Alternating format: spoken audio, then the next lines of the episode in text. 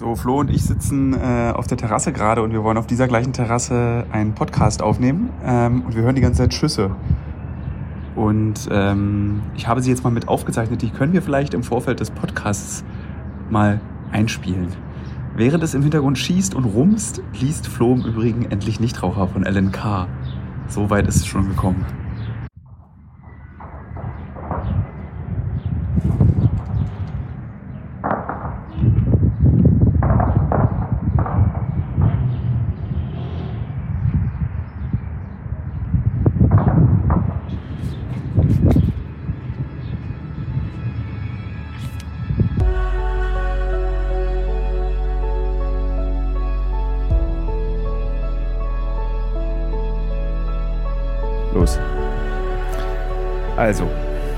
Also, Tilo. Florian und ich sind in Kamischli. Wir sitzen auf dem Dach eines Hotels in Kamischli. Es sind im Vergleich zu letztem Mal 30 Grad. Die Sonne scheint. Ich habe gestern Abend mich schwallartig übergeben, weil ich zu lange in der Sonne war. Viermal. Ich wusste gar nicht, dass ich so viel Wasser getrunken habe an dem ganzen Tag, aber offensichtlich habe ich das Wasser auch nicht verdaut, sondern es blubbte einfach nur in meinem Magen rum.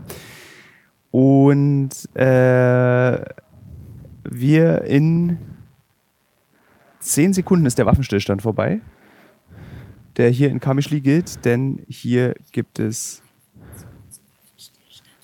Huch, meine Uhr ist meine Uhr. Ist ja auf jeden Fall ein sehr, sehr lahmer Anfang eines Podcasts. ich erkläre kurz die Situation. Also wir sind in Kamischli. Es gibt äh, offensichtlich Gefechte hier, die ihr am Eingang dieses Podcasts auch hören konntet. Ich hatte das gestern aufgenommen, wie sich das anhört, wenn vor dem Fenster geschossen wird. Ähm, diesmal ist bei, diesem, bei dieser Aufnahme das Außenmikrofon mit an, falls es jetzt nämlich gleich wieder losgeht, wenn dieser Waffenstillstand beendet ist. Wir sitzen auf diesem Dach. Neben uns sitzen zwei kurdische Soldaten mit schwerem Maschinengewehr und leichtem Maschinengewehr. Und Flo hat seine Yogamatte dabei. So ist diese Welt, in der wir uns bewegen. Und wir hatten schon viele Themen, die wir diskutiert haben. Ja. Flo zum Beispiel war sehr überrascht, dass Dinge mit Flugzeugen transportiert werden. Und äh, du dachtest, dass alles, was du kaufst, immer nur mit Containerschiffen kommt. Ja, ich dachte, das ist, macht keinen Sinn, mit Flugzeugen irgendwie Lebensmittel um die Welt zu fliegen, aber du hast mich eines Besseren belehrt. Wie so oft. Also die Mango kommt äh, tatsächlich mit dem Flieger. Flugzeug. Jetzt kann ich auch keine Mangos mehr kaufen. Du kannst nur noch irgendwie den den Golden Delicious kaufen. Ja. So, jetzt, ich bin ein bisschen angespannt, weil dieser Waffenstillstand, jetzt stehen diese Soldaten so uff. Naja. Gestern mussten wir ja diese Terrasse, vorgestern mussten wir die Terrasse ja verlassen. Da war ich nicht dabei, ne? Haben die euch reingeschickt? Die haben uns reingeschickt, dass äh, wir nicht draußen sind, weil wir ungefähr Luftlinie 150 Meter von einem syrischen Sektor entfernt sind. Habe ich jetzt schon erklärt, was hier der Konflikt ist? Ich glaube nicht, ne? Nee. Also, Kamischli, Stadt an der türkischen Grenze, in Syrien befindlich, Ausgangsort für unsere Repo- äh, Recherchen. Und diese Stadt ist sehr besonders, denn in dieser Stadt leben Araber, Kurden, Christen, Muslime, ähm, alle eigentlich friedlich miteinander. Und aufgeteilt ist diese Stadt so ein bisschen wie Berlin. Du hast anstelle eines französischen Sektors, eines russischen Sektors, eines amerikanischen und britischen Sektors, hast du eben einen syrischen Sektor, einen russischen Sektor, einen kurdischen Sektor und das war's. Und ähm, es gibt jetzt seit drei, vier Tagen ähm, Konflikte zwischen dem syrischen Sektor und dem Kurdischen. kurdischen Sektor. Sektor. Und du hast die Türkei vergessen. Die kann man nämlich von hier aus auch sehen. Tatsächlich, stimmt. Man sieht, euch- also der Blick hier, äh, es ist auch so schön. Man kann sich das immer nicht vorstellen, Ja. wie schön das ist. Also ich sitze hier auf dieser Terrasse und blicke rüber in die Türkei. Hügel, Berge. Ich sehe in so ein, äh, die syrische Seite ist sehr grün dieser Stadt, was mir immer wieder auffällt. Und wir sind jetzt hier in diesem kurdischen Teil. Und als ich heute früh aus dem Fenster geguckt habe, nachdem ich die ganze Nacht nicht geschlafen habe, aufgrund des Brechens gestern Abend, äh, standen auch so ganz viele bewaffnete Männer unten auf Draußen, der ja. Straße mit, mit, mit Sturmhauben und allen Pipapo. Ja, ist sehr angespannt irgendwie die Lage. Was macht das mit dir eigentlich? Weil ich meine, das hast du jetzt ja, so eine Anspannung hast du auch noch nicht erlebt, glaube ich, ne? Dass 500 Meter weiter jetzt Gefechte passieren? Nee, stimmt, das hatte ich auch noch nicht auf den Reisen. Ähm, aber irgendwie fühlt es sich sehr sicher an. Es ist seltsam, oder? Also, dass Ja. man selbst in einem Kriegsgebiet, wo du wirklich näher eigentlich kaum, also du kannst das, das Nähere ist dann dabei stehen und irgendwie sich hinter einer Mauer verstecken, während geschossen wird. Also du bist so nah dran, aber man denkt dann immer so, ist ja jetzt noch 500 Meter weiter entfernt, kann ja gar nichts Ja. passieren. Naja, die Locals strahlen halt hier eine unglaubliche Ruhe aus und äh, Relaxedheit und, Ja. und ähm, das ist ja einfach, hier ist es schon jetzt so lange Krieg und ich glaube jetzt auch diese Scharmützel, die hier passieren, ist, das ist alles sehr vorhersehbar, so vorhersehbar es sein kann. Also was wird passieren? Ich glaube nicht, dass, dass jetzt irgendwie eine Partei hier Straßenzüge erobern wird in den nächsten la- das ist- Tagen. Das ist, glaube ich, einfach nur so ein Hin- und Herschießen. Aber wie irre Und das allein, dass allem- wir diesen Satz sagen. Es ist einfach nur so ein Hin- und Herschießen. Ja. Also ich meine, die Männer meinten gestern, vorgestern zu uns, geht bitte rein, nicht, dass hier Querschläger irgendwie landen auf der. Ja, gut, das ist natürlich gefährlich, aber ich meine, wir sind ja auch gar nicht, also wir wären ja gar nicht das Ziel von keiner dieser Nee. beiden Parteien. Aber es sind trotzdem äh, zwei Kinder gestern gestorben, vorgestern. Es sterben Zivilisten auf diesen Straßen. Man fragt sich, das ist so.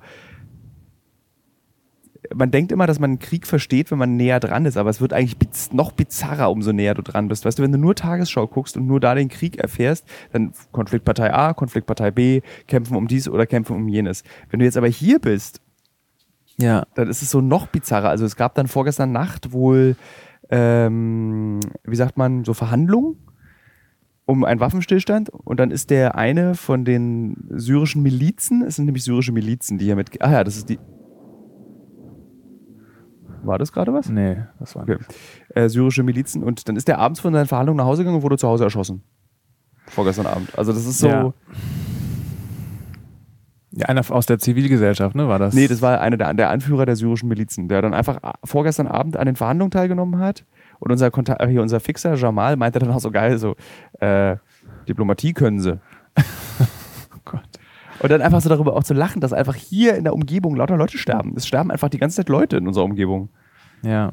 Und es fühlt sich für uns beide und für alle anderen auch einfach normal an. Sind wir schon verroht? Sind wir schon kaputt? Ich weiß Oder würde nicht, das jedem so gehen, der hierher kommt? Ich glaube, es würde jedem so gehen. Ich meine, ähm, guck mal, wir waren noch neulich in der Ukraine, das ist ja auch so ein festgefahrener Konflikt. Da sind wir, waren ja auch, waren wir auch an der Frontlinie und das hat sich ja auch nicht wirklich gefährlich angefühlt, Nee. obwohl jederzeit geschossen werden kann und wird. Ähm, Man unterschätzt ich glaube, das ist einfach ein Unterschied zu irgendwie Kriegen, die gerade ausgebrochen sind, wo gar nicht klar ist, was passiert, wo die, wo die Zivilisten reihenweise flüchten. Im Gegensatz zu so einem, weiß ich nicht, so einem etablierten Konflikt, wo die Leute einfach jetzt hier morgens auf den Markt gehen und wissen, um 10 Uhr ist die Waffenruhe beendet und dann gehen sie halt in die Häuser. Die Oh. Leute leben ja ihr Leben hier ganz normal weiter. Ähm, wie findest du Kamischli im Sommer? Viel, viel besser als im Winter. Das ist wirklich, also wenn hier kein Krieg wäre, wäre das wirklich eine schöne. Also ich würde Leuten empfehlen, hierher zu fahren, ja. äh, um sich solche Städte wie Raqqa zum Beispiel angucken. Wir waren gestern ja in Raqqa, eine Stadt, die man ja auch aus den Nachrichten kennt. Ähm, wie hast du Raqqa im Sommer wahrgenommen? Ich habe es im Übrigen kaputter als letzte Mal, fand ich es nochmal. Ja, vielleicht einfach, weil es gestern so heiß und staubig war. Hm. Nee, also kaputter habe ich es nicht. Ähm, Hast du eigentlich schon Durchfall? ja, Ist jetzt offiziell passiert. aber nur ein bisschen. Ich, ich, war ja jetzt diesmal auf dieser Reise der Erste, der ähm, krank wurde. Was echt selten passiert. Also wir sind ja auch schon sehr, sehr viele Reisen miteinander äh, unternommen. Und ich werde eigentlich nie krank auf Reisen. Ja. Ich finde es gut, dass es durch den Ramadan jetzt äh, irgendwie ähm, viel weniger Essen und auch viel weniger Tierprodukte gibt. Kein Fleisch zum Beispiel. Wir haben noch kein, kein Fleisch gekriegt, ne? Nee, Auf der ganzen also letzt, letztes Mal gab es nur Fleisch. Fleisch. Von morgens bis abends. Konnte sich nichts aussuchen, außer Fleisch und Fleisch. Das Lustige ist, ich, also ich finde die Langeweile, die ich gerade empfinde, sehr entspannt hier in diesem Krisengebiet. Ich frage mich, ob der Hörer und die Hörerin das mitbekommen. Das ist eigentlich, also ich finde es auch gar nicht schlimm, dass wir beide gerade so, also ich bin sehr erschöpft gerade.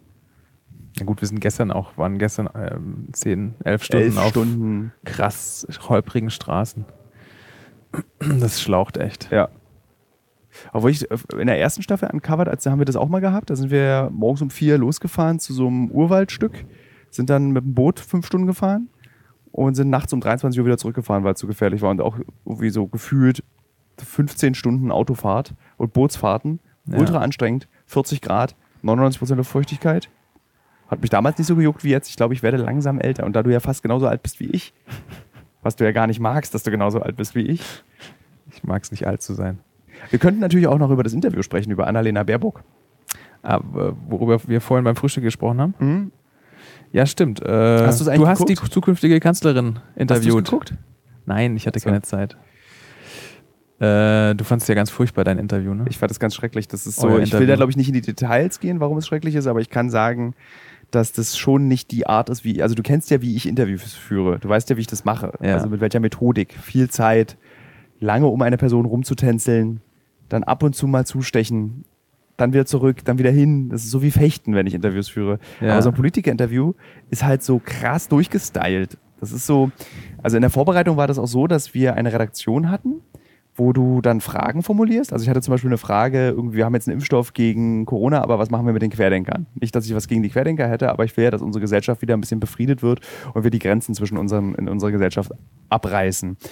Und dann sitzt du da mit dieser Redaktion, schlägst diese Frage vor und dann sagt die Redaktion so, ah nee, das kannst du so nicht stellen, dann antwortet sie so und so. Und dann gab es eine Redakteurin, die lustigerweise auch Anna hieß, und die wusste genau, was Annalena Baerbock sagen wird. Und dann haben wir diese Interviews geprobt, indem man die Frage stellt und sie hat einfach genau die Antwort auch gegeben, die sie dann in der Sendung gegeben hat. Also sie hat auch wirklich das genauso gesagt. Sie hat zum Beispiel gesagt, ja, Annalena Baerbock erzählt immer total gerne von ihrem Erwachungsmoment an der Frankfurt-Oder-Grenze in Schlubice, als sie mit äh, ähm, äh, Joschka Fischer da stand. Äh, und dann hat die doch knallhart auch das dann wirklich so erzählt. Und die hat auch die Geschichte dann, also die Proberedakteurin hat dann, ja, und dann stand ich da mit Joschka Fischer und da war für mich der Moment, wo ich erkannt habe, ja, hier, jetzt will ich was verändern. Und dann sagt Annalena Baerbock im Interview genau so das. Ja.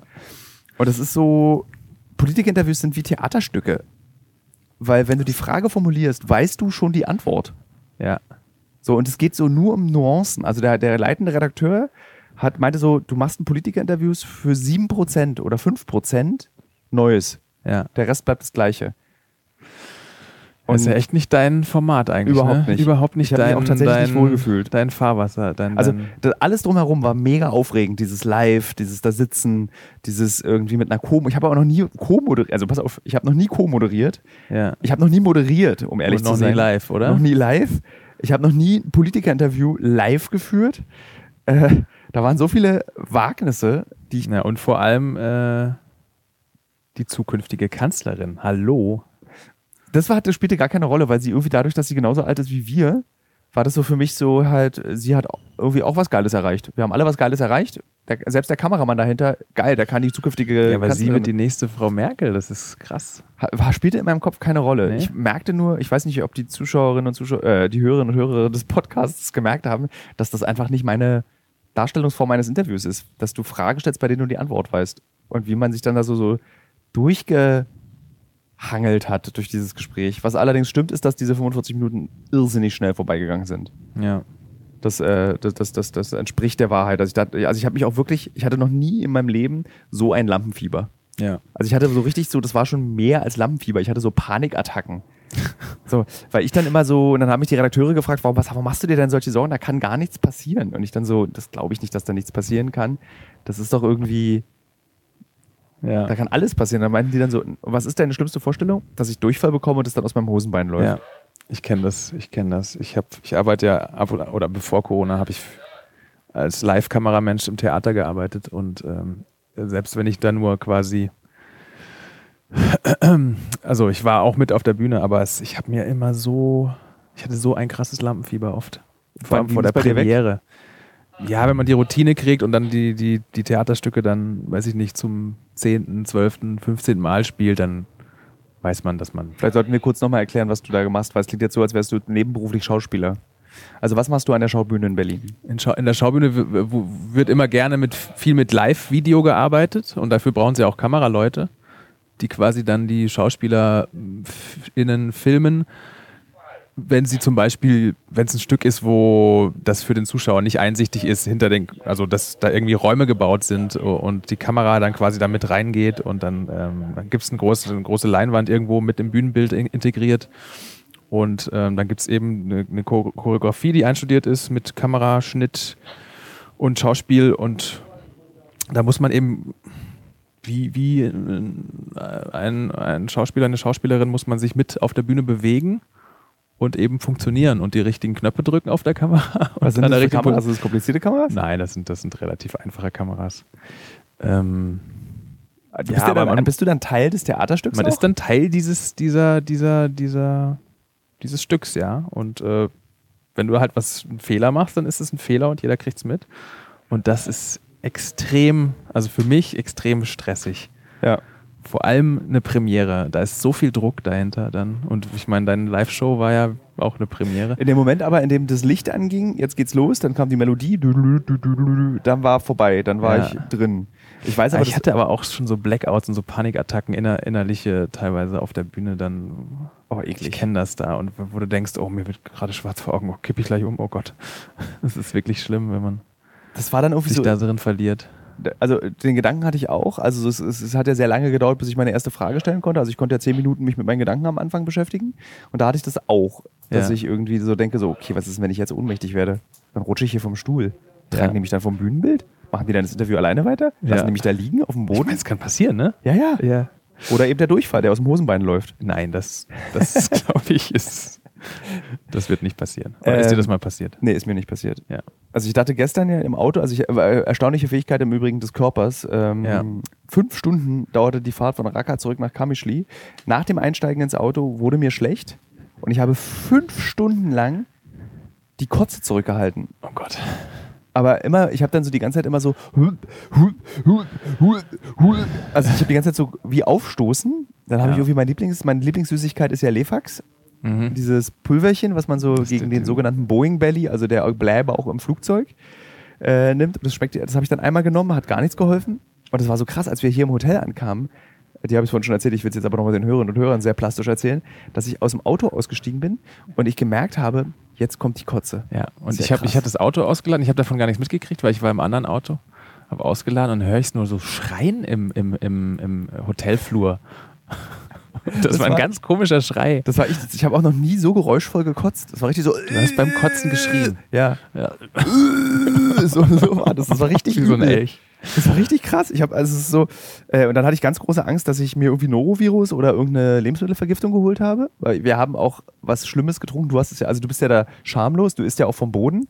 Ja, seit der letzten Reise bin ich auch vorsichtiger. Da ging es mir auch richtig schlecht. Äh, wir haben so ein Mal. Straßengetränk angeboten bekommen von unserem Fahrer, also so in so einem Becherchen irgendwie so eine Art Lord Nelson Eistee.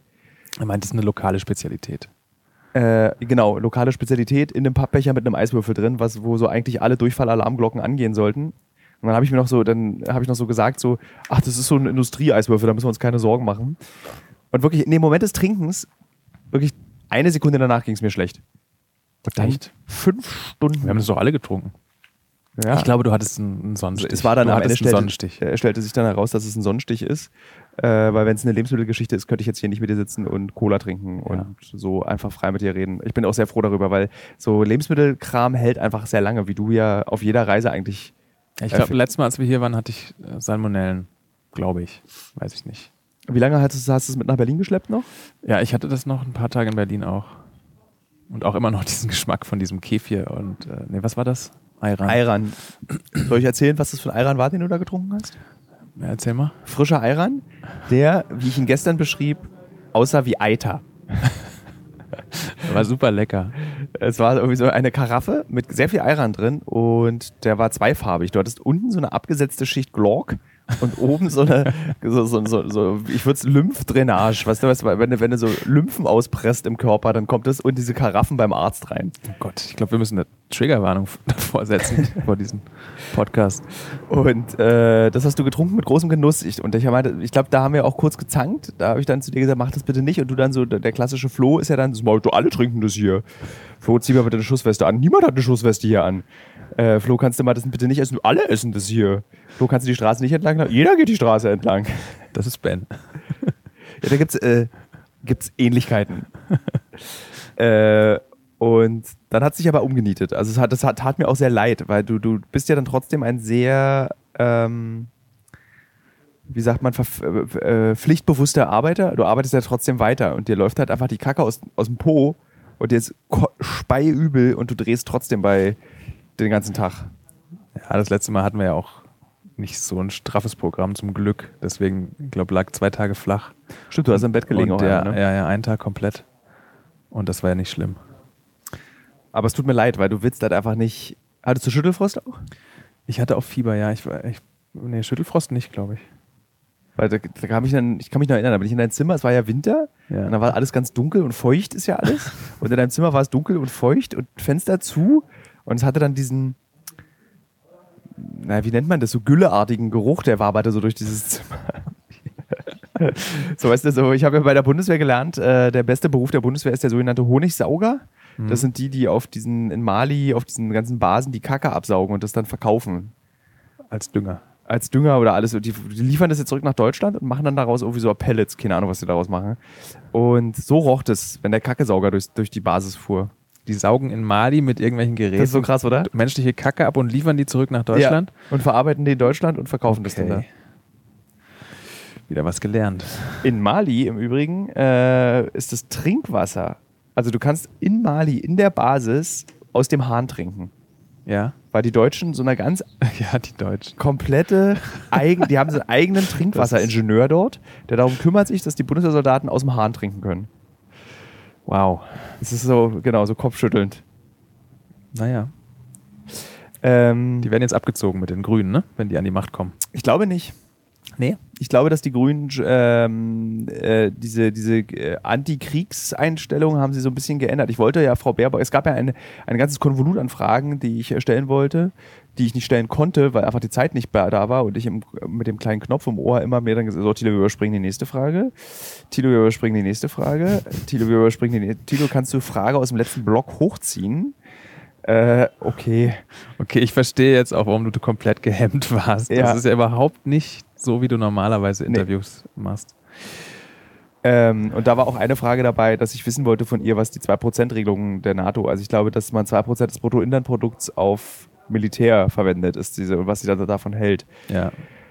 Und konnte ich nicht stellen. Also wie gesagt, ich hatte ja glücklicherweise irgendwie so drei strenge Nachfragen, Ja. aber ich würde aus meiner journalistischen Sicht, finde ich das, fand ich das ein, äh, kein gut, also aus meinem ganz persönlichen hätte ich das, hätte besser sein können für mich. Ich hätte, hätte mir, hätte irgendwie härter nachfragen, hätte irgendwie weniger nervös sein müssen. ja. Aber ich habe viel gelernt.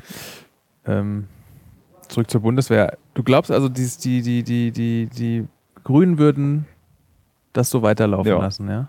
Ich glaube, wenn du keinen Krieg willst, musst du die Linken wählen. Ja.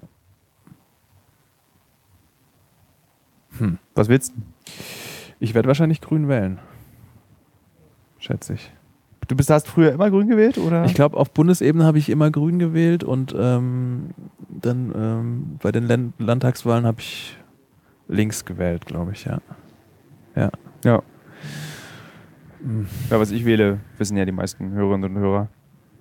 Großer AfD-Fan. Oh nee, hoffentlich macht daraus keiner irgendwie so einen Soundfile. Ich korrigiere, ich bin natürlich kein großer AfD-Fan und ich wähle natürlich nicht die AfD. Ich bin Das großer Soundfile SPD. kannst du jetzt auch nicht mehr verhindern. Äh, ich, stimmt. äh, ich wähle die SPD. Allerdings aus historischer Verantwortung, nicht aufgrund dessen, dass ich glaube, dass die SPD gerade eine sehr gute Politik macht. Ähm, ich finde, die SPD ist gerade sehr uninteressant als Partei. Ich, ich würde wahrscheinlich auch die Grünen wählen, aber ich denke mir so, die haben genug Stimmen. Die kriegen jetzt gerade. Aber wenn du dich entscheiden könntest zwischen Ja. Olaf Schulz, äh, wie Scholz. heißt der? Scholz. Me- Meister, äh, es gab keine Polizeigewalt, Scholz. Äh, und Baerbock. Wen würdest du nehmen Naja, ich kann ja die für SPD die nächsten wählen. vier Jahre? Ich kann ja die SPD wählen und trotzdem davon ausgehen, dass Baerbock es wirst. Also ich kann mir Olaf Scholz auch nicht als tollen Kanzler vorstellen. Der ist allerdings ganz witzig in echt. Frage mich dann immer, warum die so eine politische Persona sich entwickeln, die nicht witzig ist, sondern so eher so hochstimmig, äh, unauffällig. Ähm, aber ich gehe ja davon aus, dass Baerbock trotzdem Kanzler wird, auch wenn ich die SPD wähle. Ich, ich, ich will überhaupt keinen Mann mehr als Kanzlerin. Ich, lustigerweise in Zeiten der Krise, so wie wir sie jetzt hier haben, will Ja. ich auch keinen Mann als Kanzler haben. Nee. Kein Interesse. Ich finde es sowieso wie Frau Merkel, also Vor wie alle Frauen. Die Kandidaten, die da jetzt noch, ich meine, wer ist da noch? Laschet? Und Äh, Lindner wahrscheinlich? Lindner. Äh, Das geht doch, also Also es ist halt so lustig auch, dass ähm, ist doch klar, wer es wird. Wer es werden muss. Natürlich Annalena Baerbock. ähm, wahrscheinlich ganz viele Menschen wollen es ja gar nicht, weil sie Angst davor haben, dass dann diese Politik so restriktiv und die Querdenker lustigerweise sind im Fest davon überzeugt, dass Annalena Baerbock irgendwie installiert wird in der Regierung. Es gibt schon so äh, Verschwörungstheorien zu Annalena Baerbock, dass die irgendwie, weil die mit Soros am Tisch saß äh, und äh, die wird jetzt installiert, damit man hier den Ökofaschismus einführen kann. Querdenker. Also. Das ist so lustig, ich führe ja, auf, das hatte ich glaube ich auch hier im Podcast schon mal erzählt, auf Facebook relativ viele solcher Diskussionen und diese Falschverwendung des Begriffs Faschismus erstaunt mich immer wieder. Also das für die Leute, was, was alles schon Faschismus für die Leute ist. Oder Diktatur. Oder Diktatur. Also so, das ist immer so, wo du so denkst, so, ey, Leutings. Ich, ja. Also, so, also wollt ihr mal wissen, was eine Diktatur ist und wollt ihr mal wissen, wie Faschismus aussieht? Ja, dann kommen ja die ganzen, die ganzen äh, Ex-DDRler kommen dann an und sagen, also Leute, die wirklich in der DDR gelebt haben und, und, und sagen, das hatten wir schon mal. Ich verstehe es ich nicht. Ich, ich muss verstehe es nicht. Zugeben, Wie kann man denn so denken? Also ich verstehe es auch nicht. Also so äh, sehr viele, die mit denen ich diese Debatten führen, kommen nicht mal aus der DDR. Sondern das sind so ganz normale Wessis, die dann irgendwie Angst vor der DDR 2.0 haben. Ich habe es schon öfter jetzt von Leuten auch gehört, die, die ihre Kindheit in der DDR verbracht haben, also oder ihre Jugend sogar. Ja. Und wie, kann man denn auf den Trichter kommen zu sagen, das entwickelt sich in die Richtung oder das wäre nur ich, annähernd irgendwie vergle also vergleichbar. Also ich habe lustigerweise habe ich dann so äh, mit einem dieser Querdenker auf äh, Facebook dann auch geschrieben, meinte dann so, nenn mir doch mal bitte, wenn du das jetzt, also er hat dann immer so die Welle äh, also dieses berühmte Buch, ja. also dieses psychologische Experiment, Buch und Film, ja. hat er dann immer als Beispiel genommen, das passiert jetzt hier auch gerade. Hat dann so ein Video gezeigt, wo da die Leute dann so dieses über dem Kopf, dieses Wir bleiben zu Hause. Ja. Das ist dann das gleiche wie diese Welle, die man so vor der Brust macht und zeigt so, so funktioniert Faschismus. Und dann meine ich so zu ihm, okay, ich stelle dir jetzt fünf Fragen. Nenn mir bitte das Feindbild. Nenne mir bitte den nationalstaatlichen Anspruch dieser Bewegung. Nenne mir bitte das irgendwie, also habe so fünf Sachen und er hat einfach dann danach geschrieben, na, bist du wieder Oberlehrer? Ich habe dir einfach, ich finde, wenn du das mit Faschismus vergleichst, kann man schon mal eine Nachfrage stellen. Ja. so. das, das macht dann, also leider habe ich die Lust aus daran verloren, weil du kommst immer ganz schnell ans Ende dieser Debatten ran. Du kommst ganz schnell, immer, immer wenn, die, wenn du was abfragst, ja. kommt danach irgendwie ähm, also ja, das ist ganz viel, ich, ich das ist ganz viel weiße Fragilität äh, irgendwie. Das, äh, denen wird irgendwie nur ein bisschen was genommen von, irgendwie, von ihren Privilegien und schon greifen die zu den Waffen und rasten aus. Ich meine, in den Niederlanden sprengen die so irgendwelche Impfzentren hoch. Ja. Das muss ich mir vorstellen. Ähm, die Corona in Syrien ist ja, finde ich, auch sehr interessant. Ja. Also du, du kriegst es mit, die Leute tragen, die tragen Masken. Masken, ja. Also wenn sie dafür das Geld haben, also die Soldaten tragen zum Beispiel keine Masken. Wir hatten gestern ja auch einen Soldaten in Raqqa dabei beim Drohnefliegen, der, der, der einfach kein, die haben einfach keine Masken.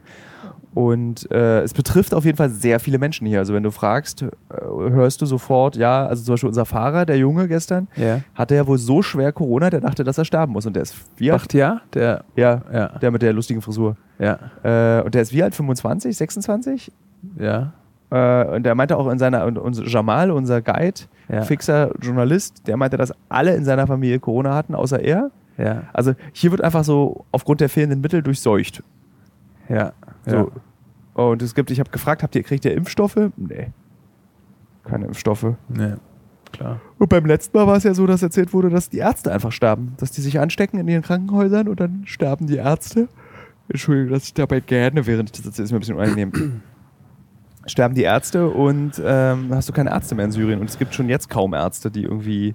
Äh, ja. Und hier gibt es auf jeden Fall keine syrischen Schauspieler, die sich auf die Straße stellen und sagen, beende den Lockdown, weil Lockdown ist tatsächlich hier auch. Gott, diese Schauspieler. Alles dicht machen. Oh, wir haben ja erst eine halbe Stunde geredet miteinander. Kommt mir schon vor, als hätten wir eine Stunde geredet. Das ist kein gutes Zeichen für 30 Grad hier. ist schön warm auch, ne? Wollen wir mal einen Schluck Wasser trinken? Ja, hier. Ist noch zu. Ich finde es ja immer sehr praktisch, wenn mein Leben korreliert mit den Werbepartnern und Partnerinnen, die ich habe. Zurzeit mache ich eine große Recherche zum Thema Marathon. Demzufolge muss ich natürlich auch wissen, wie man einen Marathon läuft und trainiere tatsächlich dafür. Nicht, weil ich Ü40 bin, sondern wirklich, weil ich als Journalist ein bisschen etwas über dieses Marathon-Business herausbekommen möchte. Und Teil dieses Marathon-Trainings ist ja nicht nur regelmäßiges Laufen und an den Gedanken im Kopf, die dabei entstehen, zu verzweifeln. Nee, Teil dieses Trainings ist auch Ernährung. Und wisst ihr was? was richtig praktisch ist, ich glaube, ich könnte keinen Marathon laufen, wenn es nicht Podcasts gäbe. Und ein Podcast, den ich während des Laufens höre, um dieses alle zwei Tage zehn Kilometer Laufen für die Grundausdauer zu ertragen, ist der Powerbrains Podcast. Powerbrains, das Sporternährungsquiz, powered by Powerbar ist ein Podcast, in dem es um Ernährung geht, aber nicht langweilig, sondern da werden Fragen geklärt, wie ob Magnesium zum Beispiel gegen Muskelkrämpfe hilft. Zum Beispiel die Frage, wie wichtig sind Kohlenhydrate in der Sporternährung und ist es eigentlich für jede Sportart gleich? Also zum Beispiel wisst ihr ja als regelmäßige Hörer dieses Podcasts, ich bin ja auch passionierter Schwimmer und passionierte Schwimmer essen ja nach dem Schwimmen immer einen Döner. Ich kann euch schon mal sagen, da muss man jetzt keine Folge für hören, ist nicht so sinnvoll. Aber vorm Schwimmen ein Teller Nudeln ist sinnvoll. Warum? Das beantwortet eben der Power Brains Podcast. Können da zum Beispiel auch eine Frage, die mich auch schon beschäftigt hat. Können zu viele Proteine der Niere schaden? Und welcher Profi feiert seinen Sporterfolg mit Beefy und Bier von der Tankstelle? Alles Fragen, die für Sportler und Sportlerinnen wichtig sind. Das Gute an diesem Podcast ist, der ist nicht langweilig. Der ist eben äh, wissenschaftlich, aber auch gleichzeitig ein spannender Mix aus Quizshow zum Mitraten. Dazu gibt es Interviews, Anekdoten und sehr aufschlussreiche Wissensvermittlung mit Host Dani Herzog. Bis zum 14.03. gab es folgende Gäste. Der Ironman-Gewinner und Triathlet Sebastian Kienle, Legende Joey Kelly, TikTok-Fitnessstar Joe Wünsche und andere Gäste aus der Staffel sind René Adler, Otto Bulletproof, Jonas Deichmann, Imke Salander, Maren Schiller, die ich im Übrigen auch für die Recherche treffe, und viele mehr. Jeden zweiten Donnerstag erscheint eine Folge und ihr könnt es auch als Videopodcast gucken auf dem Powerbar YouTube-Kanal. Ja, ich würde sagen, wenn ich es beim Laufen höre, könnt ihr es auch beim Laufen hören oder wenn ihr die Innenseite eines Backofen reinigt oder wenn ihr Staubsaugt oder wenn ihr ähm, lange Pendelstrecken mit der U-Bahn habt, Straßenbahn oder im Auto. Egal.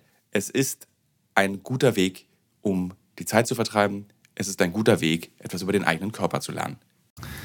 Ja, was machen wir heute? Warten, warten, warten. Wir warten auf, äh, wir können leider nicht so viel erzählen, von dem ist nicht zu gewesen. Ah, äh, dies zu, warte, was tauschen. Wir können leider nicht so richtig viel erzählen, was wir hier machen, ähm, weil wir keine, wie heißt denn das? Weil du das Geheimnis wahren möchtest. Weil ich das Geheimnis wahren möchte.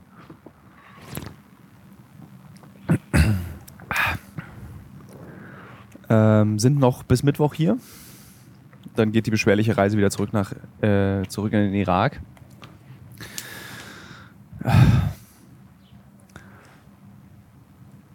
Ich hatte so viele Themen, die ich mit dir besprechen wollte. Was liest du gerade, Thilo? Ah, Caroline Emke. Ja. Äh, gegen den Hass, was ich als ein sehr schwieriges Buch finde. Hast du es auch gelesen? Es könnte eigentlich auch so ein Buch sein, was du liest.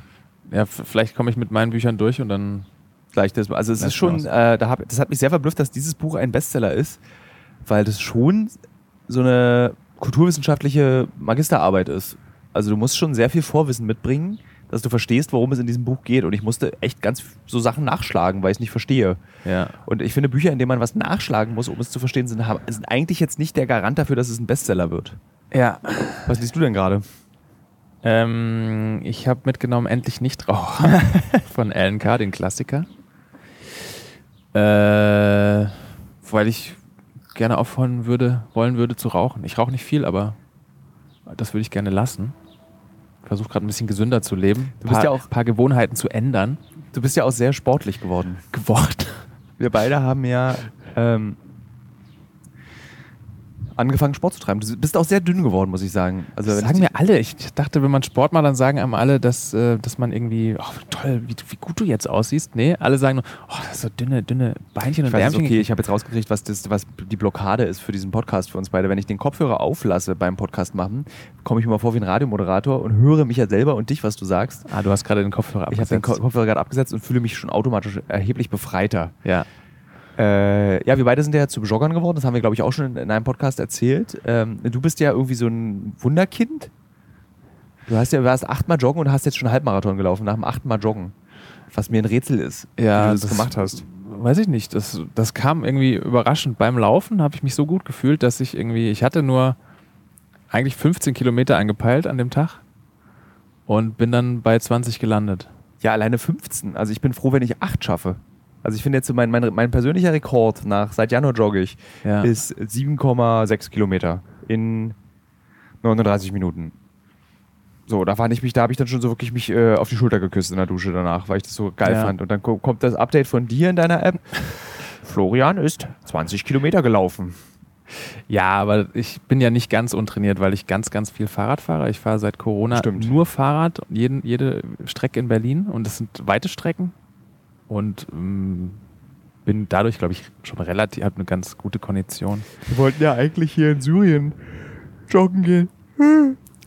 Ja, das ist jetzt hier ein bisschen schwierig, weil jede zweite Straße ist irgendwie blockiert und, und wir haben ja überhaupt nicht den Überblick, welche Straße jetzt von Assad kontrolliert wird und welche von unseren kurdischen Freunden. Ja, und also ähm, die haben mich halt auch jetzt mehrfach schon gewarnt, dass ähm, da irgendwann mal auch Journalisten von Assad-Leuten hops genommen wurden und irgendwie einer ist verschwunden und nie wieder aufgetaucht und sowas. Also Gut. das ist, glaube ich, nicht, Also wir sollten vielleicht aufs Joggen diesmal das ist verzichten. nicht ganz ich freue mich ungefährlich. auf jeden Fall wieder, wenn wir in Erbil sind, weil das ist ja so, Erbil ist ja das München des Nahen Ostens. Es ist so einfach sehr entspannt in Erbil, finde ich. Ja? Ähm, Ja. Sport. Das haben wir alles abgedeckt. ich weiß gar nicht, ich habe keine Ahnung, warum wir, es ist der erste Podcast seit 500 Podcasts, wo ich mich so ein bisschen durchquäle. Aber es liegt nicht an dir, es liegt daran, dass ich einfach gerade so eine, also ich bin einfach froh, nicht krank zu sein. Heute ist so ein Schluffi-Tag. Ja. Ähm, man weiß nicht, was man besprechen soll. Wir haben, wir haben die immer abends gemacht. Jetzt ist es irgendwie vormittags, vielleicht ist es noch nicht. Ja, weil irgendwie, ich habe das Gefühl, wenn wir den, jetzt abends bin ich immer so alle Ja. hier, dass das irgendwie, ich, wir hatten jetzt ja schon zwei Chancen, diesen Podcast abends zu machen. Wir lassen einfach, ich meine, die Menschen, die diesen Podcast hören, und das sind ein paar, die mögen am meisten, wenn man so, also diese Mischung aus, man lernt was und man meandert auch so ein bisschen miteinander rum. Und ich Ja. meine, dieses ständige Dramatisieren, das findet halt nicht statt. Ich meine, letztendlich haben wir den Podcast begonnen mit, hier wird geschossen, aber erzählen's. Aber es wird auch gar nicht geschossen. Es wird jetzt gerade jetzt nicht, wir haben ja beide so darauf gewartet, dass es eigentlich schießt. Seit einer halben Stunde ist der Waffenstillstand vorbei. Die zwei Soldaten haben, Liegen auf ihren Matratzen, haben die Stiefel nicht an. Haben Stiefel nicht an, aber dieses Maschinengewehr ist krass. Ja. Ich kann mich noch daran erinnern, als ich zum allerersten Mal in meinem Leben Waffen gesehen habe, die nicht an einem Soldaten sind oder die an, das war in El Salvador, wo vor Shops Leute mit Schrotflinten standen. Ja. Und das hat, ich fand das total befremdlich. Und ich meine, wir sitzen gerade so, äh, in fünf Meter Entfernung steht so ein schweres Maschinengewehr für alle diejenigen, die Call of Duty Warzone spielen. Ja. Das ist dieses, ein- diese eine Gewehrklasse, die es gibt, die man auch so mit Stickern verschönern kann. Und ähm, es ist total normal, dass diese Waffe da steht, oder? Ja, ja, es ist unglaublich, wie viel, wie viel, wie viel Handfeuerwaffen man täglich sieht, Ja. weiß ich nicht. Also mindestens 20, 30 Mal siehst du irgendwie Leute mit eine- Waffen. Leute mit Waffen oder Waffen irgendwie in der Ecke rumstehen, ganz normal irgendwie. Gestern waren wir, war war das gestern oder vorgestern, wo wir in so einem Shop waren und da kam dann plötzlich so ein Typ rein, so in traditioneller arabischer Kleidung und hatte dann so eine Halfter, wo so zwei Colts irgendwie so in der Seite Ja. drin steckten. Das war Bisschen vorgestern, so glaube ich. Ne? Wilder Westen hier. Wo du so bisschen. denkst, so, Alter, es ist so krass. Das war so ein bisschen auch die Erfahrung, die wir gemacht haben, als wir hier waren, äh, als wir Martin begleitet haben mit den Kur als kurdischer Kämpfer, als Deutscher, die ja dann auch alle erzählt haben, es ist halt so geil hier, weil hier ist einfach noch wilder Westen. Wenn was Böses gemacht wird, wird einfach erschossen. Ja. So, ja, wobei, das wird sich jetzt ja auch ändern, glaube ich. Hoffentlich, dass sich das hier stabilisiert. Gestern meinte Jamal, als ich gefragt habe, also bei unser Fixer, ich habe ihn gefragt, was er gemacht hätte, wenn er nicht Krieg, wenn hier nicht Krieg gewesen wäre. Und dann hat Jamal, und da kommt der schönste Gast. Der tollste Gast ist gerade in den Raum gekommen. Der Gast, der nie irgendwas sagt, der dabei sitzt, der nicht mal die 150 Euro haben will, die er angeboten bekommt für die Teilnahme an diesem Podcast. Michael Terhorst. Er lacht, er macht ein Foto von uns und setzt sich jetzt dazu. Möchtest du noch irgendwas sagen? Hat ja gar kein Mikrofon. Ja, das ja ist gar ja- keine Chance, was zu sagen. Ähm, wo, äh, äh, Waffen, Schießen, Du wolltest irgendwas Wilder Westen. Waffen, Wilder Westen, Jamal. Jamal, genau. Der meinte so, dass er gerne englische Literatur studiert hätte, was ich total lustig finde. Ja. Super spezifisch. Er hätte gerne in Cambridge, in England, englische Literatur studiert. Ja. Also, also die meisten Menschen, die man in, außerhalb Europas trifft, die jung sind, sagen, ich wäre gerne Ingenieur geworden. Ja. Und Jamal ist der Erste, den ich getroffen habe, der wirklich so ein, so ein völlig nutzloses, aber wunderschönes Studium sich ausgesucht hat für sein Leben. Und dann meinte er, kam der Krieg. Und dann meinte ich so, naja, wenn der Krieg hier vorbei ist, machst du, fängst du es dann an? Dann meinte er dann so, der Krieg wird hier nie vorbei sein. Ja. Und er hat ja gesagt, die nächsten Aggressoren sind die Türkei, Die Russen sitzen hier noch. die äh, so sowjetischen, äh, die russischen Streitkräfte. Ich, wir müssen aufpassen, eine, Person, die wir hier begleiten auf dieser Reise, sagt immer, die spricht immer vom Russen und vom Türken. Ja. Das, das dürfen wir nicht sagen. Es sind die türkischen Streitkräfte und die russischen Streitkräfte. Es ist nicht der Türke, der hier irgendwie da vier Kilometer Luftlinie mit Scharfschützengewehren auf uns sitzt. Also ich glaube, hier wird es keinen. Ich meine, es gab, es gibt keinen Frieden im Nahen Osten und im Mittleren Osten. Es gibt einfach keinen Frieden. Jetzt irgendwie Ja. im September ziehen die Amerikaner ihre Truppen aus Afghanistan ab. Katastrophe. Ja. Ich finde es krass hier, ähm, wie, also wie jung hier die Leute sind und wie traumatisiert die alle sind. Also man, Alle. man, Jeder hat hier ein Das ist- Kriegstrauma. sie sind irgendwie, alle- auch so unser Jamal, ne, mit dem zerschossenen Bein hinkt hier herum und das Genau, ist ganz also- normal so. Äh, dass- Jamal, dass- dass also er, unser äh, Journalistenkollege, hinkt. Und ich fragte ihn vorgestern, du hast ihn auch gefragt, ne? Ja, äh, warum er hinkt und er meinte, ja, ja, mir hat irgendwie, ich hatte einen Job mit drei japanischen Journalisten und dann hat mir jemand den Fuß geschossen. Und er hat es aber so erzählt, als wenn man irgendwie, bin ich Als ob gestolpert, man- habe mein ja, genau. Erdbeer-Kiri verkippt. ja. Das ist einfach normal. Krieg gehört hier zum Alltag dazu. Und so fühlt sich das ja auch für uns an. Das ist ja auch so, so wir sind jetzt hier in diesem Alltag und der Krieg findet parallel statt, wie in Berlin irgendwie Fridays for Future Proteste parallel stattfinden. Ja. Das ist einfach das Normalste der Welt. Und Michael Terhorst verlässt diesen Podcast wieder. Er geht weg. Und will ich find, Auf der anderen Seite finde ich hier diesen, der Umgang hier unter den Leuten ist so warmherzig und Mhm. so, also weiß ich nicht, zwei Fremde begegnen sich und sofort irgendwie merkt man so, die, weiß ich nicht, man nickt sich zu, Hand aufs Herz und so und, und Habibi und hier, äh, es ist unglaublich äh, freundlich und warm irgendwie der Umgang miteinander und auf der ist anderen Seite leider, es ist ja auch so ein bisschen so diese Touristen, äh, der touristische Blick. so nett Ja, hier. nein, aber ich meine so, Ja, es stimmt das aber. hast du halt nicht, wenn du in Berlin in den Supermarkt wir gehst. hatten wir nicht die Situation, wo wir, wir haben noch gedreht, als wir raus, vor zwei Tagen haben wir doch diese Drohnenaufnahmen gemacht. Sind wir aus Kamischli rausgefahren, an so einen Rand ran und dann kam ein Mann und eine Frau und ein Baby auf dem Motorrad an uns vorbei. ja, Und wir haben die so gefilmt. Ja. Und irgendwie, der Michael Theos ist, der, ist denen hinterhergerannt mit der Kamera. Und dann meintest du Ins doch, Gesicht gefilmt. Sofort, zack, bam. Genau, und wenn das jetzt in Deutschland wäre und so umgedreht. vier umgedreht, irakische Journalisten rennen in Brandenburg Oh Gott, auf dem Land. auf dem Land und filmen äh, den Bauer und seine Frau auf dem äh, Moped. voll auf die Fresse kriegen. Ja. Sofort. Woran liegt das? Kolonialismus, oder? Das musst du jetzt, also das, das musst du, das, ich möchte, dass du dieses große Argument kurz erklärst. Naja, es ist halt wie es ist, ne? Wir, wir als, als, als Weiße können überall rumreisen und werden ähm, noch begrüßt und, und es wird noch der Teppich ausgelegt, obwohl klar ist, wir sind einfach super und uns hängen die Privilegien quasi aus den Ohren äh, und erwarten noch, dass die Leute super freundlich sind und, und, und alles Mögliche. Und äh, auf der anderen Seite, wenn, wenn Leute in unser Land zu Gast kommen, Misstrauen, Das ist äh, erstaunlicherweise ist Hass. es ja wirklich ein echtes Privileg, dass wir die Arbeit, die wir machen, können wir so machen, wie wir sie machen, weil wir äh, privilegierte weiße Europäer sind.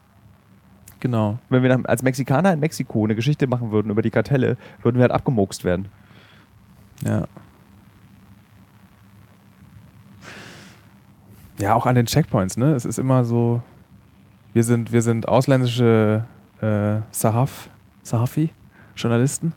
Sahaf wir heißt es fahren immer an der, ist dir aufgefallen, wir fahren immer an der, an der Ja. wartenden äh, äh, Autoreihe vorbei, fahren vor und winken kurz und mit unserem, mit unserer Genehmigung und mit unseren weißen Gesichtern und zack, durch, Allerdings werden ich, ich habe immer das Gefühl, dass äh, unsere Fahrer irgendwie alle kennen.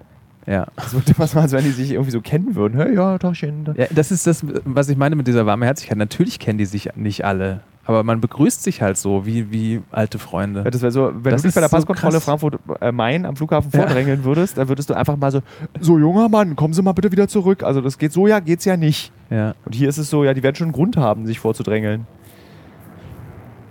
Zum Beispiel einer der, Fahr äh, einer der Gäste in diesem Auto muss stark brechen.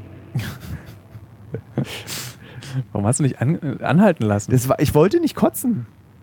Ja. Äh, Irgendwie so ganz zum Schluss hat Terhorst mir so eine Tüte mit Brot rum, das war auch so geil. Das war auch so krass. Terhorst hat sich ja, wir hatten ja dieses Yum-Yum-Gespräch. Durch den Ramadan gibt es ja nichts zu essen. Wir hatten einen Abend, haben wir so Yum-Yum mit frischen Erbsen uns gemacht hier. ja.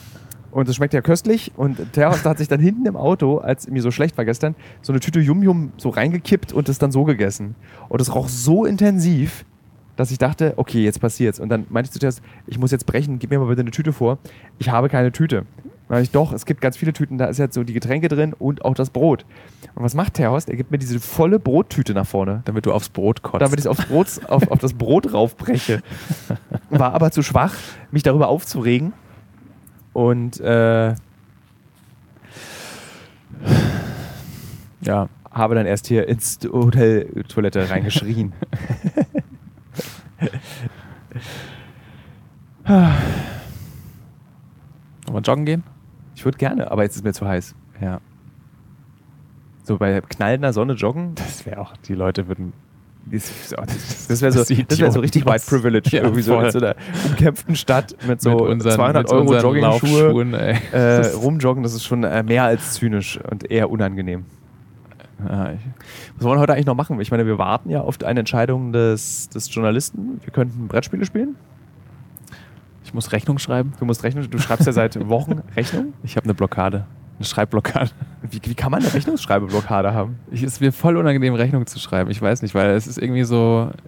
Ich, ich muss irgendjemand auf die Füße treten. Ich muss um Geld. Ich, ich fordere Geld ein. Das ist bei mir. Aber du hast ja auch löst es irgendwie. Moment, bei uns stellst du ganz schnell die Rechnung immer. Nee, ich habe die Ukraine-Rechnung auch noch nicht gestellt. Wirklich nicht? Nee. Das ist so lustig, dabei überweisen wir doch sofort. Ich weiß, da ich mache mir auch wenig Sorgen, aber die ganzen anderen. Ah, das ist echt. Ich bin irgendwie kein geborener Selbstständiger. Vielleicht musst du dich anstellen lassen beim RBB. Ja. Schönen Abendschau mit Uli Zelle. Lesen könnte ich heute noch ein bisschen mit dir. Mittagessen würde ich auch gerne. Äh, es ist äh, im Übrigen erstaunlich, diesen Ramadan mal echt in live zu sehen.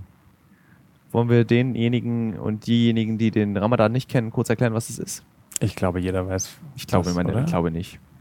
Und ich. Ich frage mich gerade, was meine Eltern denken, weil ich werde ja jetzt hier vor diesem Podcast die Schießgeräusche, die ich mit dem Handy aufgenommen habe, vorgestern einspielen. Ja. Die sitzen ja wahrscheinlich die ganze Zeit da und warten. Wahrscheinlich wartet jeder Hörer, hört sich dieses schnarchige Gespräch an, weil vielleicht möglicherweise irgendwann nochmal die Schüsse kommen. Also, liebe Hörerinnen und Hörer, vielleicht kommen nochmal Schüsse. Bitte bleibt dran.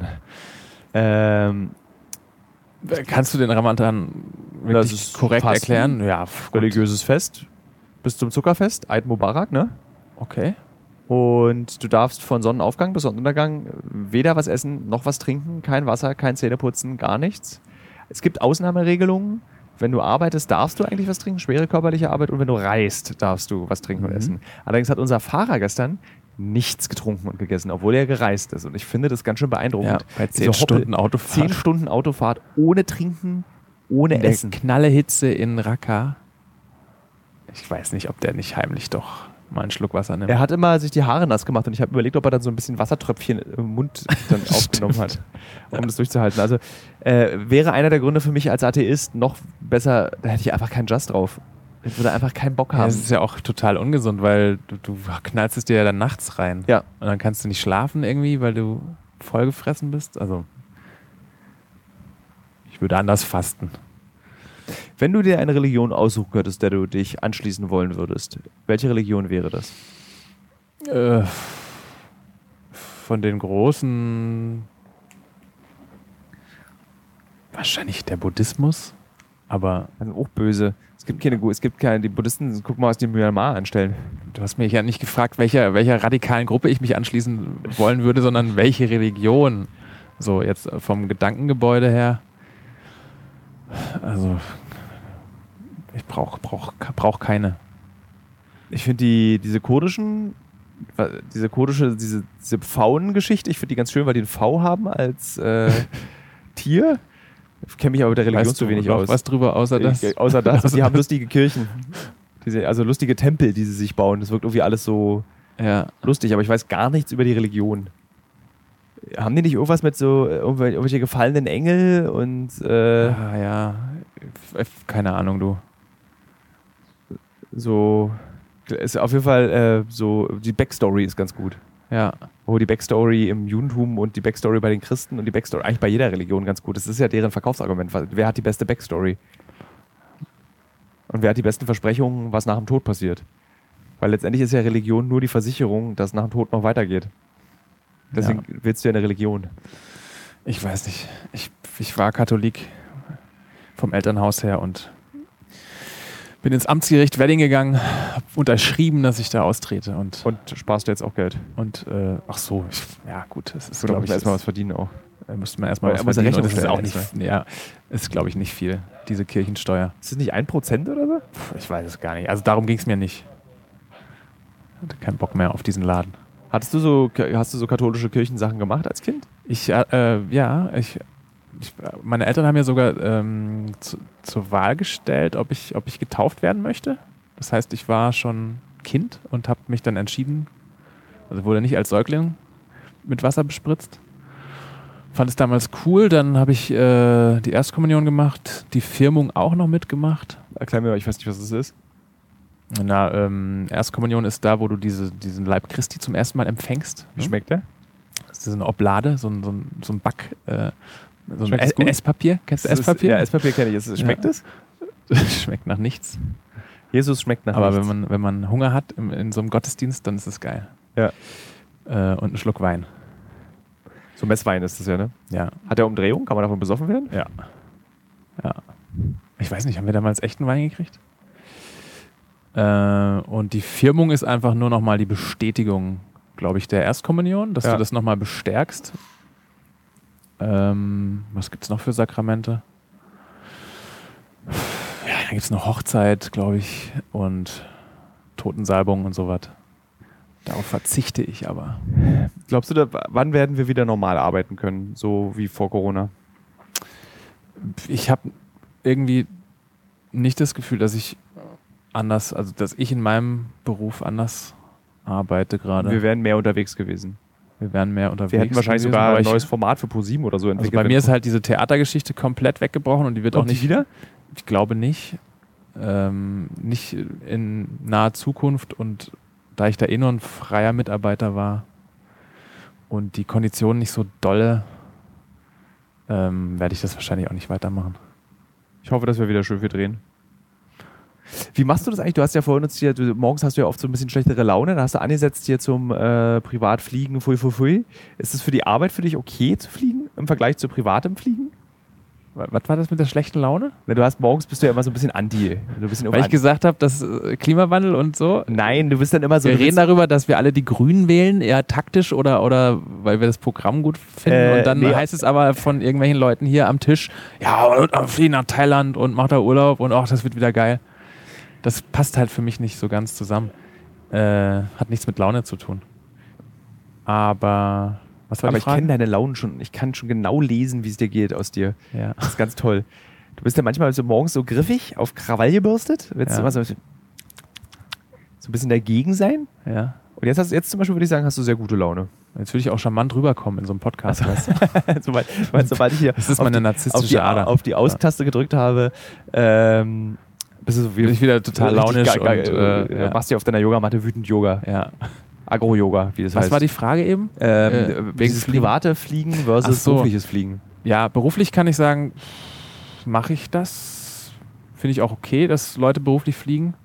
Aber ich, ich weiß nicht, ich für mich, ich würde mich, ich, ah, ich würde mich so schlecht fühlen, wenn ich so einen Langstreckenflug nur zum Vergnügen nach, nach Indonesien nehmen würde oder so. Vielleicht, ja, wenn man es irgendwie einmal im Leben macht, so als Highlight oder, oder alle zehn Jahre mal, aber so die Leute, ich kann, ich kann das nicht. Ich glaube, diese dass die- Leute, die, die dann je, jedes Jahr irgendwie irgendwo so. Ich glaube, dass die Flüge ja Hinfliegen. ultra teuer werden einfach. Das wird der Weg sein, wie man äh, diese Langstrecken-Privatflüge reguliert. Dass einfach das CO2-Ausstoß, du musst es kompensieren und dann Ja. wird jedes Ticket irgendwie 500 Euro teurer. Und ich meine, ich kann mich noch erinnern, Fliegen war ja auch mal sehr teuer. Ja, Also ich kann mich erinnern, dass ich irgendwie so, als ich mit, mein, mit meiner Oma in den 90ern nach New York geflogen bin, hat das Flugticket damals 1000 Mark gekostet. Ich weiß nicht, ob man das über den Preis regulieren sollte oder einfach einschränken, so, weil dann fliegen halt die Reichen. Es wird ja nicht weniger geflogen dadurch. Ich glaube schon. Ich glaube, dass dieses komische Mal für 50 Euro nach Mallorca fliegen fällt dann weg. Ja. Weil ich glaube nicht, dass so viele Leute für 500 Euro nach Mallorca fliegen würden. Mhm. Ich frage mich, was das mit den ganzen Wirtschaften machen wird, weil es gibt ja so viele Länder, also zum Beispiel Thailand. 20% des Bruttoinlandprodukts Tourismus ist weg. Ja, ich weiß nicht. Also, weiß, wenn, wenn ich mir jetzt Mallorca angucke, ich war nie da, aber ich stelle mir das vor, das ist auch irgendwie zugeballert mit, mit hässlichen Ich Hotels. war einmal mit meiner Fänd's damaligen jetzt nicht traurig, wenn Freundin. diese Industrie da wegstirbt, die Tourismusindustrie. Ich glaube aber, Mallorca ist traurig. Also es gibt, äh, ich, ich, ich, war jetzt, ich war wirklich nur zweimal in meinem Leben in Mallorca, einmal privat mit der Freundin, nee, dreimal Ja. war ich da. Äh, mit meiner damaligen Freundin Yvonne. ja. Äh, und äh, lustigerweise war die Beziehung danach auch vorbei. Ich weiß nicht, ob es an Mallorca ja, das kenne ich. Ich hatte auch Äh, solche Beziehungen, die dann nach dem Urlaub vorbei waren. da haben wir in so einer Bettenburg geschlafen. Das war furchtbar. Mit so Nudelbuffet und allen Pipapo. Auf Mallorca. auf Mallorca. Und dann habe ich einmal für den Fokus vor zwei Jahren eine Geschichte geschrieben mit dem Chefautoren von Dschungelcamp. Der, ist, der lebt da mit seiner Frau und der ist so Rennradfahrer. Und ich habe so eine Geschichte geschrieben über dieses, warum alte Männer Rennrad fahren. Also warum das so eine alte Männersportart ist. ja. Und wir sind dann beide Rennrad gefahren und mir ist dann auch der Grund klar geworden, weil du kannst unfassbar viel Geld dafür ausgeben und du kannst es wirklich so viel Geld dafür ausgeben, dass du äh, irgendwie so gefühlt 90 Grad bergauf fahren kannst, Weil, dein, weil dein Bike so geil ist. weil dein Bike so geil ist. Also ich war voll, vollkommen untrainiert und bin einfach einen Berg hochgefahren, weil dieses Bike einfach das so geil hinkriegt. Und da war es sehr schön. Das war halt so, so wirklich so, wie man so Spanien, irgendwie so diese Fincas und so. Das war sehr hübsch. ja. Hat mir gut gefallen. Ähm, Ja, Aber ist ja in Ordnung, so eine Art von Tourismus, aber dieses, dieses in diesen, in diesen riesigen, hingeballerten 20-stöckigen Hotels, wo dann auch keiner mehr also rauskommt. Diese Ja. Ressorts. du machst ja dieses Jahr Urlaub in Holland. Ähm, hoffentlich ja. Was ist, wenn Holland nicht klappt? Neukölln. Ja, ich fühle mich ganz wohl gerade. Das Tempelhofer Feld. Dein Kind, cool. wird es nicht auch mal irgendwie in Urlaub? Ähm, naja, das gibt ja noch andere Leute, mit denen es in Urlaub fahren kann. Es gibt Leute, die mit dir in Urlaub fahren wollen? Mit, dem, mit meinem Kind. Achso. Also deine, deine, deine äh, Ex. Meine Ex-Partnerin, die Mutter des Kindes, die fährt, äh, die, die ist jetzt gerade zum Beispiel irgendwo in Bayern, macht Urlaub. macht einen Urlaub, ja. Wie macht man eigentlich Bayern Urlaub? Wie man in Bayern Urlaub macht. Ja. Ich war als Kind im Bayerischen Wald, das war ganz schön geil.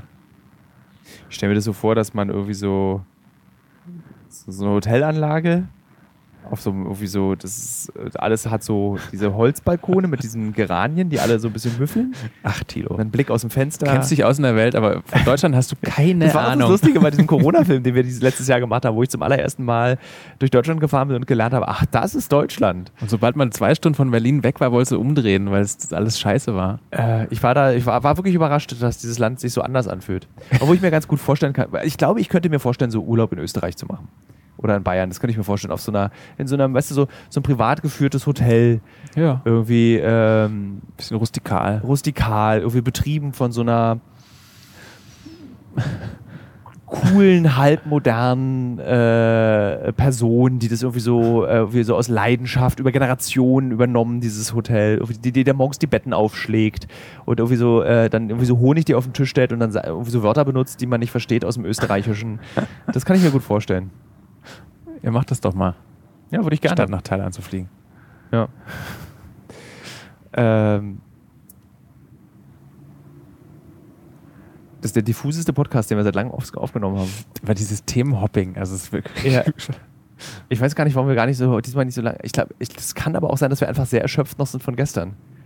Also ich, mein Gehirn ist auch nicht in der Lage, sich irgendwie auf ein Thema festzulegen Ja. und dann lange mit dir darüber zu sprechen. Weil ich einfach so, ach, das nächste Thema, los, das nächste. Es kann aber auch sein, dass es einfach sehr warm hier oben auf dieser Terrasse ist und man so ein bisschen gesprächsblöde wird. Man muss ja jetzt ja auch nicht die Stunde voll kriegen, oder hast du dir so Die Stunde wird voll gekriegt. Ja, du willst immer eine Stunde machen. Nee, wir müssen die Stunde nicht voll kriegen. Ja. Na gut, machen wir fand, Schluss. aber was hast du eigentlich gerade, hast du eigentlich Cyberpunk weitergespielt? Nein, ich habe gar nicht mehr gespielt. Okay, dann ist es hab jetzt dieses Cowboy-Spiel habe ich äh, auch nicht Äh, fertig Red Dead. Redemption. Das ist Zu viel, ne? irgendwie, weiß ich nicht, vielleicht liegt es auch am Älterwerden. Ich habe nicht mehr so Bock auf Zocken gerade. Kurze Spiele. Du musst kurze Videospiele spielen. Ja. Auch das irgendwie gerade anderes zu tun. Ich muss, muss mich auf einen Marathon vorbereiten. Ah, jetzt wird Ja, geschossen. gut, wird geschossen. Ich weiß nicht, ob man es gehört hat auf dem Mikro. Der Soldat guckt mich lustig an. Aber er steht auch nicht auf. Er steht auch nicht auf. ähm, ja, witzig, dass wirklich in der letzten Minute dieses Podcasts geschossen wurde. Ja. Aber mehr können wir darüber auch nicht sagen. Nee. Wer wohin geschossen hat, warum. Es werden Kurden gegen Syrer oder Syrer gegen Kurden sein. Vielleicht war es auch eine Hochzeit, es waren Freudenschüsse. Wie bizarr das ist, dass wir beide lächelnd auf dieser Terrasse sitzen, diesen Podcast so abmoderieren, während bei uns im Hintergrund geschossen wurde. Liebe Hörerinnen, liebe Hörer, nächste Woche geht es weiter. Wieder mit einem Podcast. Wieder mit Flo. Dann aus Erbil. Davon wusste ich noch gar nichts. Ja, na klar. Achso, okay. Ja, war schön. Ja. Danke. Äh, seid gut, nicht so bleibt streng mit uns. Wir sind beide müde, äh, diese Folge. Ich hoffe, dass wir tro- euch trotzdem unterhalten konnten mit dieser Folge. Ähm, wie fandest du es denn, Flo? Fandest du es okay? Ja, sehr schön. Du warst auch erstaunlich mitteilungsarm diesmal. Mitteilungsarm. Sam. Ach, Mitteilungsarm. Ja, okay. Also du hast diesmal nicht so, man musste dir nicht alles aus, aus der Nase ziehen. Ja.